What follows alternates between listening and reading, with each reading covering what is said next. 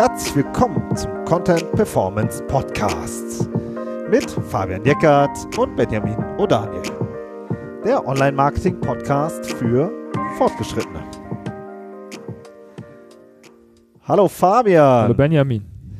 Ja, viele Shops knallen sich ja ihre Kategorieseiten mit Content voll. So, äh, rein in die Spalte und unten auch noch was.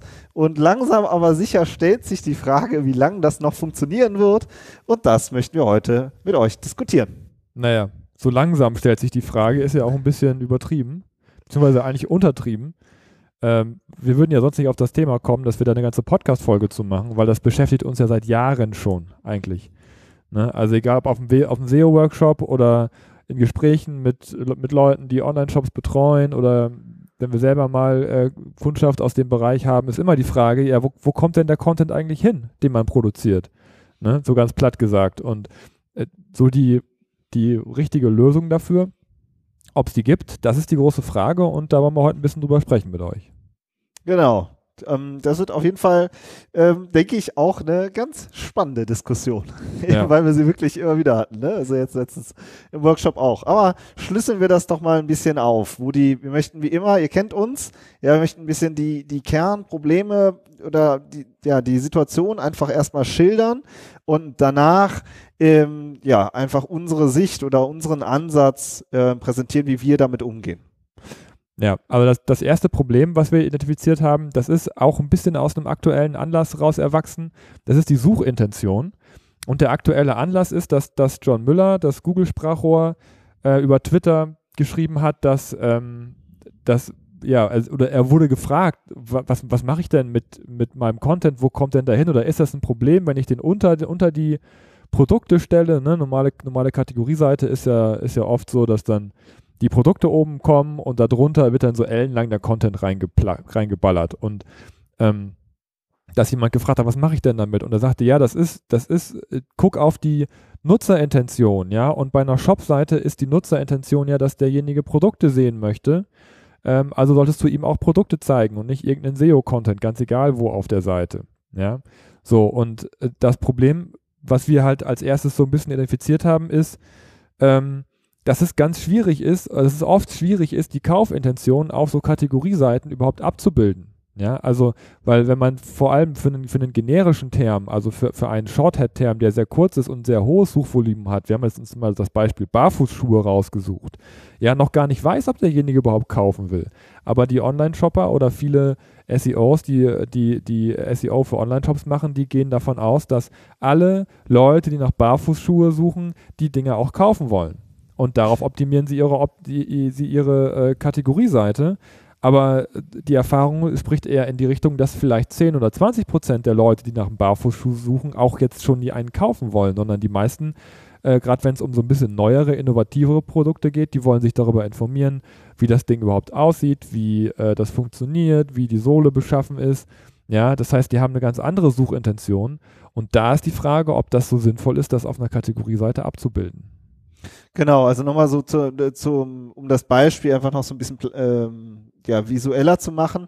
Äh, ich habe dann einen Shop für Schuhwerk, ja, und einer googelt dann nach Barfußschuhen und ich möchte natürlich mit meinem Shop, ähm, habe ich sozusagen eine Kategorie Barfußschuhe und darunter liegen dann die ganzen Marken. Ja, und diese Kategorie sozusagen voll eben mit diesen Produkten. Ihr kennt ja alle, kennt ja diese Kategorieseiten, wo die voll mit sind mit Produkten. Und du sagst im Grunde, ne, jemand googelt nach Barfußschuhen. Der Shopbesitzer will gerne mit seiner Kategorieseite Barfußschuhe natürlich auch vorne stehen, so. Aber die Frage ist eben, was für eine Intention hat derjenige, ne? Hm, ganz genau. Und will er nicht viel, viel mehr äh, sich erstmal allgemein informieren? Also wir hatten ja jetzt kürzlich auch dieses Interview mit dem ähm, Johannes Beuys von Sistrix, der das ja auch nochmal sehr schön gesagt hat, wie das so gewichtet ist, ja, und dass eben diese transaktionalen Begriffe ähm, dass, die, dass das eigentlich ja ähm, eben, wie du gesagt hast, glaube ich, ich weiß nicht, kann mich nicht mehr genau erinnern, aber eben 10 bis 20 Prozent ja, nur genau. sind. Ne? Und die, und die, diese allgemeinen Suchen, die informationellen Suchen, dass die eben viel größer sind. Ja, und das Problem, ja. das Problem, was dahinter steckt, ist ja, erfülle ich die Suchintention mit meiner Webseite ja. und wenn ich sie nicht erfülle, dann habe ich sehr, sehr schlechte User-Signale auf meiner Seite, weil die Leute halt, die Leute, die nichts kaufen wollen, die brechen ab Ja, und oft ist der SEO-Text ja auch so versteckt, dass man ihn gar nicht findet. Oder wenn man ihn findet, dann ist er einfach wahnsinnig schlecht und erfüllt dann auch nicht die Suchintention. Und dann sende ich ganz viele schlechte Signale und dann habe ich ein Problem mit dem Ranking eventuell in der Zukunft. Ja, im Moment, du hast ja gesagt, es funktioniert noch ganz gut. Viele Shops arbeiten so. Aber ob das wirklich ein zukunftstaugliches Modell ist, den Content so auf der Seite oder auf der Shop-Seite unterzubringen oder ob das das Prinzip Kategorieseite optimieren überhaupt so ein zukunftsträchtiges Modell ist, das ist die große Frage. Genau, also wenn jemand zum Beispiel nach Barfußschuhe online kaufen sucht ähm, und ich stehe mit der Kategorieseite vorne, dann ist die Suchintention ja zu 100% abgedeckt. Ja. ja, weil derjenige möchte Barschu Barfußschuhe online kaufen, landet auf einer Kategorieseite Barfußschuhe und kann dann schön ähm, seine Latschen sich holen, ja. Ähm, aber ne, du hast ja eben vom Shorthead gesprochen und da ist eben die Suchintention unklar. Die Shops stehen vorne und derzeit noch und ähm, aber eben, warum stehen sie vorne? Weil sie eben unten die typischen SEO-Texte reingeknallt haben. Es ist ja aber in der Regel auch einfach schlechter Content, oder? Genau, also das ist ja das, das nächste Thema. Das ist ja es ist auch immer super interessant. Ja, dann sagt man, ja, was hast du denn da unten eigentlich da stehen für einen Text? und dann sagt natürlich jeder Geschäftsführer vom Online-Shop sagt dann, ja, der steht da halt wegen Google. so, ja. ja. Also, ähm, nee, der, die, meine Kunden, die lesen das ja gar nicht. Ja, also man macht, produziert im Grunde Content nur aus technischen Gründen, um zu ranken, aber gar nicht für den User. Ja, der soll, der soll das im Zweifel gar nicht lesen. Das sind ja auch oft einfach nur Bleiwüsten. Ja, da ist ja nichts, keine Struktur, kein äh, oft halt einfach nur ein, aneinandergereihte äh, Billigtexte, die halt für ein paar Cent irgendwo eingekauft worden sind. Also es ist einfach so. Ist ja auch klar, ein Shop hat viele, super viele Kategorieseiten, super viele Unterseiten und äh, muss die irgendwie befüllen. Also wird da halt eben zu ja, zu diesen klassischen alten Methoden immer noch gegriffen. Aber so. Momentchen mal, also äh, und sind auch schon Leute über den Weg gelaufen, die da nicht einen Billigtext drin hatten, sondern die da auch schon richtig Geld investiert haben. Absolut. Äh, dass da auch ein Text Stimmt. reinkommt, der, der äh, TF-IDF optimiert ist, ja, da scheiden sich ja auch die Geister. Aber das war kein Billigtext für drei Euro. Das war ein richtiger, ähm, das, das war, wir würden immer noch sagen, ein SEO-Text, ja, aber der halt aber auch schon, besserer, so, ne? der auch schon ein bisschen besser ist und äh, der eher auch im High-End anzusiedeln ist. Aber das, das Problem bleibt letztendlich bestehen ähm, dass, dass er eigentlich dem User, dem User überhaupt keinen Mehrwert bietet, selbst wenn er ihn sieht und dass er immer noch nur für die Suchmaschine eigentlich hauptsächlich produziert wurde. Genau, dann ist es halt eigentlich noch, noch brutaler, weil dann halt fängt man an, viel mehr Geld auszugeben, ja, für eine, aber er hat immer noch eben einen SEO-Text, nur eben einen etwas gehobeneren SEO-Text. Ähm, aber am Ende des Tages ist da halt überhaupt kein Experte dahinter, der den Content geschrieben hat, überhaupt niemand, der wirklich tief eingetaucht ist und sich versucht äh, und versucht eben diese diese eigentliche Intention, diese Content-Intention, dieses informationale wirklich ja aufzuarbeiten. Also das ist wirklich das zweite Thema. Ne? Das erste ist, wie du schon am Anfang äh, super geschildert hast, dieses dieses Problem mit der Suchintention. Das zweite ist, dass da eben ja schlechter Content drauf ist oder halt eben Content, der eben nicht ja, reicht, um wirklich die User zu halten auf der Seite und Interaktionen auszulösen, Engagement auszulösen, all das, ähm, ja, dass die, die Scrolltiefe, all diese Themen, die sozusagen in den positiven Super, äh, Super sag ich schon, User-Signalen stecken. Super Signale. Super, super Signale. Ja, ne, nächst, also ein super Signal, über das wir ja auch gesprochen haben in äh, unserer Serie über die, über die, über die Quality Rater Guidelines, um das nochmal ein bisschen, bisschen ne, zu fokussieren, was denn überhaupt Signale sind, die man, die man senden sollte. Das ist ja auch Vertrauen, ne? Und, und äh, dass, dass der User oder generell ähm, halt auch das, auch den, ja, das Vertrauen in denjenigen, der den Text schreibt, auch, auch haben kann, dass es rüberkommt, dass es aber auch irgendwie ein bisschen maschinenlesbar ist beziehungsweise dass, dass die Seite an sich ähm, Signale sendet, die sagen, okay, hier ist jemand, der hat Ahnung, der hat Expertise und der hat auch ja, gute Bewertungen, würde ich jetzt sagen, oder der hat einfach eine, eine gute Reputation auch im Internet. Und das kriegst du mit diesen SEO-Texten halt auch überhaupt nicht hin, oder? Ja. Ja, das ist, äh, ne, das ist dieses EAT-Modell, über das wir auch äh, gesprochen haben in unserer ähm, Quality Rater Guidelines Serie. Das waren ja vier Teile. Und ich fand es übrigens auch interessant, ich habe da mal in die äh, Downloadzahlen geguckt. Dieses EAT-Modell, ja, EAT-Modell, wie kompetent bist du, heißt die Folge, die hat äh, deutlich weniger Abrufe als die anderen Folgen zur Serie, ja. Also das, mhm. vielleicht, weil der SEO-Aspekt nicht sofort rauskommt oder ja, so, ja. Sein, ja aber ähm, aber es ist echt ein mega wichtiges Thema, ja. Also wenn ihr, ihr falls ihr diese Serie gehört habt, ja, und ihr habt das EAT-Modell übersprungen, also echt Leute, ja, nochmal kurz auf den Download drücken, ja, und doch nochmal hinterher schieben. Wir wissen das, ne? Wir beobachten genau. ja, ähm, ja, weil das ist eben dieses dieses Trust, ja, Expertise, Trust. Wie ist das früher Prüfungs prüfungsrelevant? das ist prüfungsrelevant. Das müsst genau. ihr gelesen haben, gehört haben. Ja, genau, ne? Und ähm, dieses, ähm, diese Kategorieseiten, die haben eben auch keine Links, natürlich nicht. Oder wenn, dann haben sie halt wahrscheinlich noch gekaufte Links. So, das ist dann auch wieder so äh, hochriskant und und das ist halt wirklich das, das Problem. Ja, die schweben dann da so drin. Das funktioniert alles noch, aber nach den neuen Maßstäben, die Google eben ja anlegt an Top-Rankings, ja, fehlt es da einfach total an Trust. Ja, wie willst und du darauf auch Links aufbauen? Ganz, ganz im Ernst. Kannst du nicht. Da hast du Pro Produktwüste ja. und Bleiwüste. Ja. Aber kannst vergessen. Das klappt ja. nicht. Also das ist so ein bisschen die Situation, in der viele ähm, Online-Shops stecken mit ihren ähm, Kategorieseiten. Und jetzt die Frage, was machen wir damit? Ja, gute Frage. Also das, weil wir stehen ja auch oft vor der Frage oder werden gefragt, wie macht ihr das? Äh, was sind vielleicht Konzepte, wo man diese ganzen Probleme, die wir jetzt aufgemacht haben, abfangen kann und wie man damit umgehen kann. Und es gibt tatsächlich auch Möglichkeiten, damit umzugehen. Da gibt es schöne Beispiele von sehr erfolgreichen Unternehmen und ähm, es gibt Möglichkeiten, die, die Content-Strategie, die man hat, auch neu, neu zu denken, auch für, auch für Online-Shops.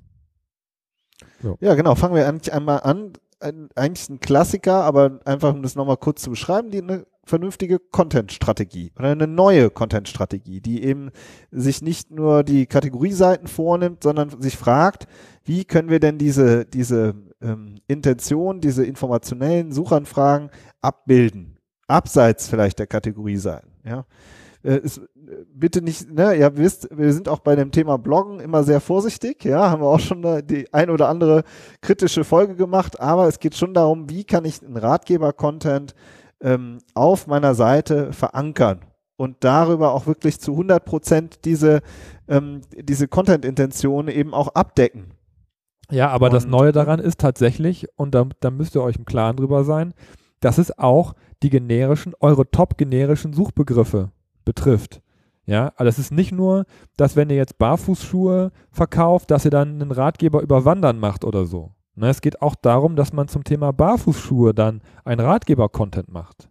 Das ist, das finde ich, ist das Besondere daran, was, was viele auch, auch ähm, nicht im Blick haben, dass wirklich ein Großteil des Traffics und der Suchintention von der Kategorieseite weggeht und nicht mehr dort aufschlägt, weil die Suchintention auf der Kategorieseite ist transaktional. Ja, ja. das ist das Neue, die neue Denkweise sozusagen. Ähm, der New Deal äh, an, an dieser Idee, dass man den Ratgeber-Content, dass man eigentlich seine, fast seinen kompletten SEO-Traffic ähm, in diese, weil das du Ratgeber-Kategorie oder halt eben in diesen Ratgeber-Content auch verpackt.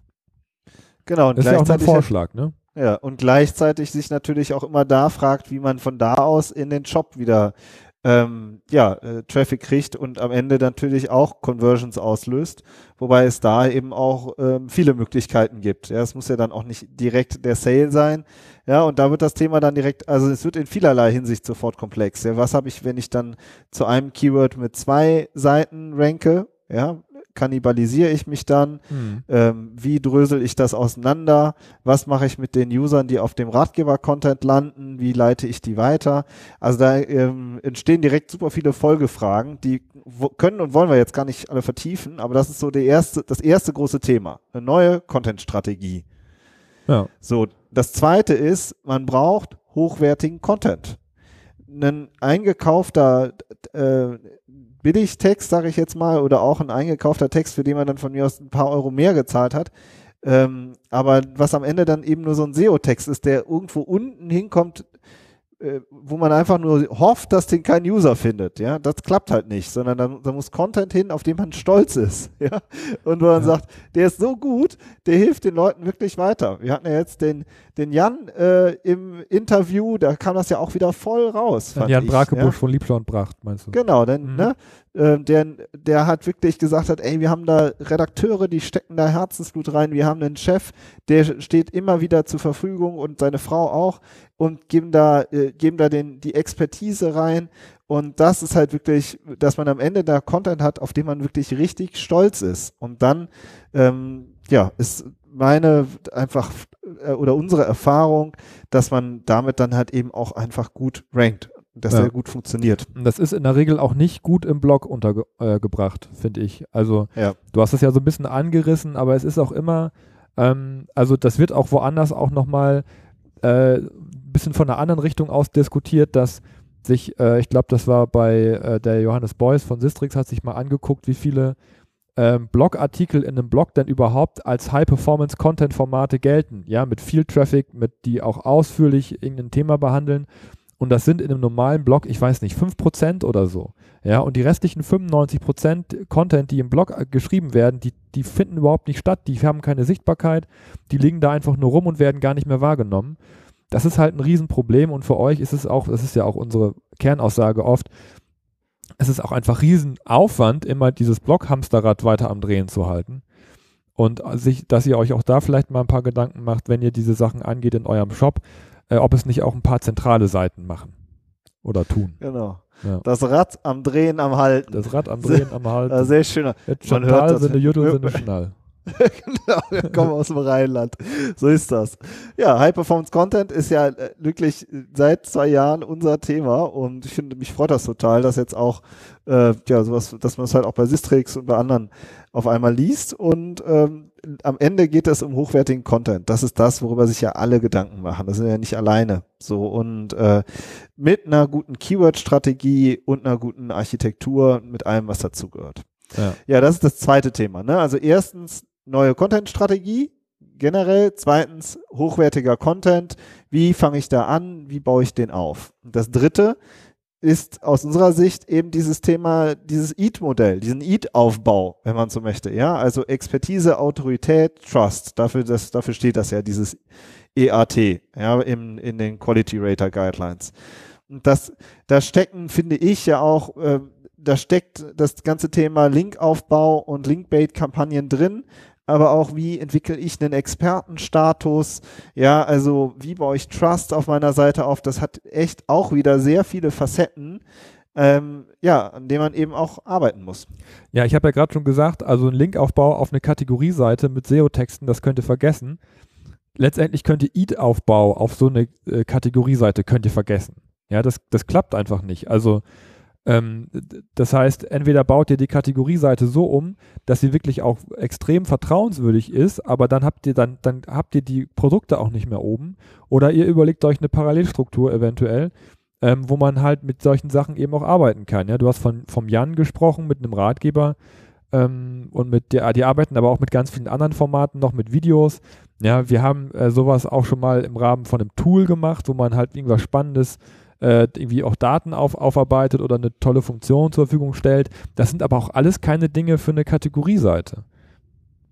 Ja. Also, weil genau. ich meine, wir sagen ja heute Kategorieseiten am Ende. So, das ist ja eigentlich ja. Das, das Thema, um das nochmal so ein bisschen äh, zu problematisieren. Ja, also das ja. ist einfach. Ja, man, man baut sein Eat eben domainweit auf. Für seine ganze Brand oder für seinen Namen, für mhm. alles. Ja, und vielleicht eben auch auf einzelnen Unterseiten. Und von da aus muss man dann wieder gucken, äh, wie man äh, ja den den äh, den Trust der einzelnen Unterseite weiterleitet so ne aber dass man halt ich glaube dass es dann einfach nicht mehr man sagt ja ich habe hier zehn Kategorieseiten und dann kaufe ich mir jetzt 100 äh, Links ein und auf jede Kategorieseite kommen so und so viele Links. Das ist halt, ja, einfach ein extrem gefährliches Rad, wenn das noch stattfindet. Ja, Oder also man hat halt eben gar keine Links und verzweifelt daran. Ne? Eingekaufte Links sind halt auch kein Trust unbedingt, ne? Nee. Also, aber um das, um das Rad noch mal ein bisschen umzudrehen oder noch mal ein bisschen positiver zu sprechen, ja. wenn ihr auf eure Kategorieseiten zum Beispiel Bewertungen oder Logos einbaut von euren Zahlungsanbieter oder und, und so weiter. Das sind Trust-Elemente im transaktionalen Bereich. Ja, also genau. da baut ihr auf der Kategorieseite dann einen Trust auf, der da auch hingehört, weil die Leute, die bei euch transaktional was kaufen wollen, möchten natürlich Bewertungen lesen und sie möchten natürlich sehen, welche Zahlungsanbieter ihr habt und ob das alles reibungslos funktioniert und so. Ne? Also die Kategorieseite ist nicht tot, aber, aber es kommt wirklich darauf an, wer auf dieser Seite ist und was der vorhat und was ihr ihm liefert. Ja. ja. Und dann mit diesem Denkansatz, dann äh, hat das Ding auch wieder eine Zukunft. Ja, und auch ähm, dann, glaube ich, überlebt man auch langfristig oder erhält sich auch vielleicht seine sehr guten Rankings. Ja, also und dieses, dieses Eat-Aufbau und Link-Aufbau und dann in Kombination mit dem passenden Content, mit der passenden Content-Strategie.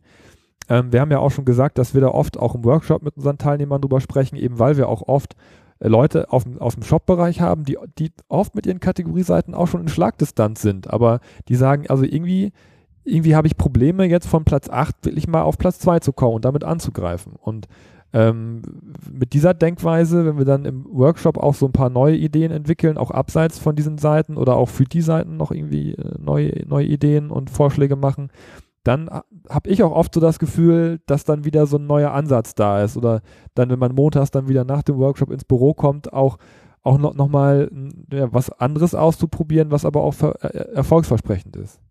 Ja. Ja.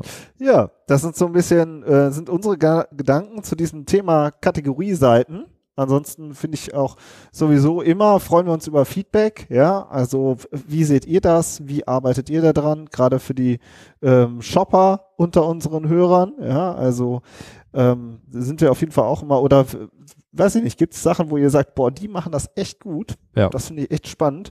Also auch da, wir sammeln schon, äh, haben auch schon immer einige Cases, freuen uns da aber auch immer über, ähm, ja, über neue Beispiele aus, aus der Richtung unserer Hörer. Genau. Ja, ansonsten würde ich sagen, ähm, ja, zum Fazit nochmal kurz. Also wir machen äh, auch regelmäßig Webinare zu dem Thema. Ihr könnt euch einfach in, äh, in den Verteiler eintragen über die Show Notes.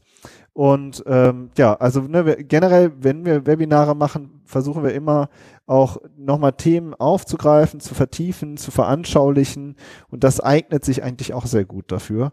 Ja, könnt ihr euch einfach eintragen und dann bleibt ihr auf dem Laufenden. Ja, oder ihr macht beides. Ne? Schickt uns ein Beispiel durch. Ja. Ähm, von einer Seite, die euch total gut gefällt oder die mhm. gut performt oder auch eine Seite, die nicht so gut performt auch wenn es eure eigene ist. Ich meine, dann werden wir wahrscheinlich nicht besprechen, aber an, an von einem guten Beispiel können wir dann, äh, dann eventuell auch unser Webinar darauf ein bisschen ausrichten.